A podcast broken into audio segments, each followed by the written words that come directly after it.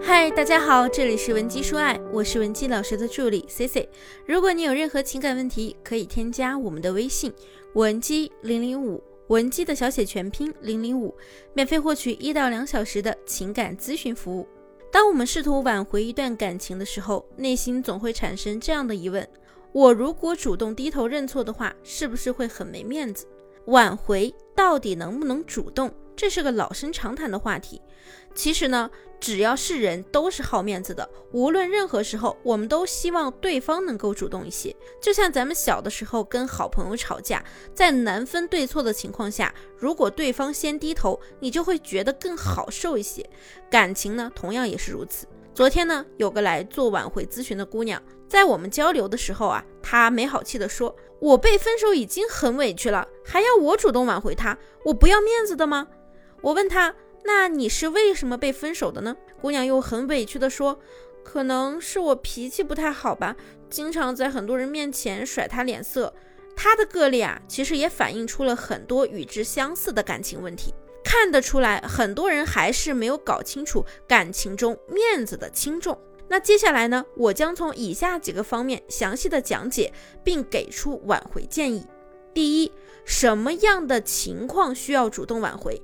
第二，你主动挽回，男人会怎么想？第三，如何正确的主动挽回对方？我们给大家总结了几种常见的分手类型。第一，矛盾积压型，双方呢在感情磨合中产生的矛盾得不到解决，问题积压的越来越多，这种分手啊不是单方面引起的，是很难区分谁对谁错的。在你们分手一段时间后，双方都会进入间断性的反思过程。这个阶段呢，大概会持续一到三个月。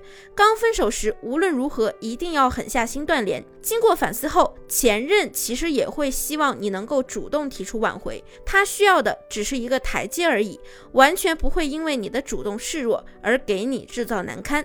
第二，原则性问题，我见过很多类似这样的案例。恋爱到了谈婚论嫁这一步，你可能一开始还坚持着自己的原则，比如坚持要多少彩礼，坚持要在自己娘家这边买房子等等。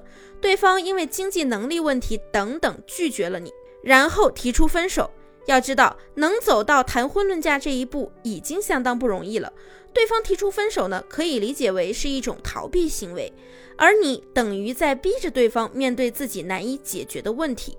感情啊是双方的，没道理要他一个人承担这些。可能在之后一段时间，等你认识到自己错误的处理方式时，对方呢已经心灰意冷了。这个时候你要考虑的就不是主动挽回是不是没有面子，而是你对这份感情还有没有信心。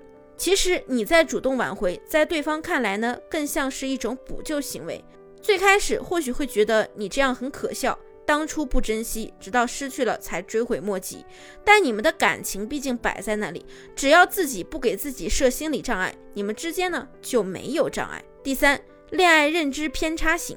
我上面提到的咨询案例就属于恋爱认知偏差型。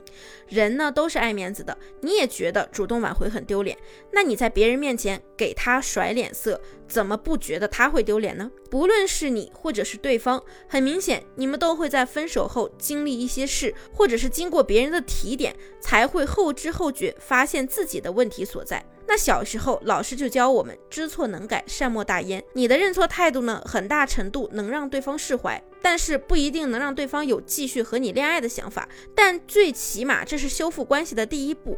从你提出挽回那一刻，你就是主动的。而我说的主动，更多是一种心理上的主动，从心理上影响对方。想一想，你是怎么爱上这个男人的？那想必是因为他在追求你交往过程中呢，充分调动了你的情绪，让你开心，或者有其他小情绪，这样交杂着。总的来说，就是跟他在一起，开心大于不开心。这个过程啊，就是他在影响你，对不对？在很多人的理解中，挽回就是要去做点什么，说点什么。本质上呢，这是带着改变前任想法的目的，让他快速回到我们的身边。事实上呢，你很难改变一个人，只有他自己才能改变自己。你唯一能做的就是先改变自己，来影响对方，而不是直接去改变他。比如你之前一直缠着男人，突然哪天不缠他了，男人就会想：咦，今天他怎么这么安静啊？我发条信息看看他在干嘛。你看，这是不是就是你的行为影响了他对你的做法？所以你会发现，其实所谓的主动，并不是让你刻意的去做什么事情，它仅仅是一个念头而已。那接下来呢，我教大家几个断复联干货小技巧。第一，找到关键点，从生活话题入手，不要谈感情，多谈论积极的生活状态，令人愉快的话题，向前看，不要谈过去。从自身角度或者他身边的人和事切入，不要涉及当事人。第二，具体聊天的方法。第一种方法呢是引导聊天法，不要说什么最近过得怎么样，你还好吗？有时间吗？诸如此类的不专业的聊天话术，会让你显得像推销员一样，这是典型的纠缠话语。另外还包括什么？你为什么不回我？为什么我们不能做朋友？我放不下你这样的话，都是雷区，千万不要踩。引导聊天法呢，需要的是你能充分的调动对方的好奇心。如果你们交流还正常，你可以发个有关联的朋友圈，比如你们一起养的一只狗，或者是展示他知道的你以前从来不会做的事情，引导他评论事情的本身。那第二。三三聊天法，这个是什么意思呢？就是你联系他，不管他理不理你，你就联系他三次，每次隔三天，每次呢发三句话，点到为止，及时的结束话题，不让对方感到有压力，也不要聊太多。可以真诚自然，装作不经意的表达你对他的习惯性思念，但是一定不要表现出情绪波动，并且呢，说完马上就岔开话题，表示自己也不想在感情话题上停留。这样做呢，其实可以给男人造成一定的情绪波动，触动旧情。第三，新话题切入法。你们恋爱的时候啊，肯定聊过很多关于家庭啊、情感经历、人生观、世界观、兴趣爱好之类的话题。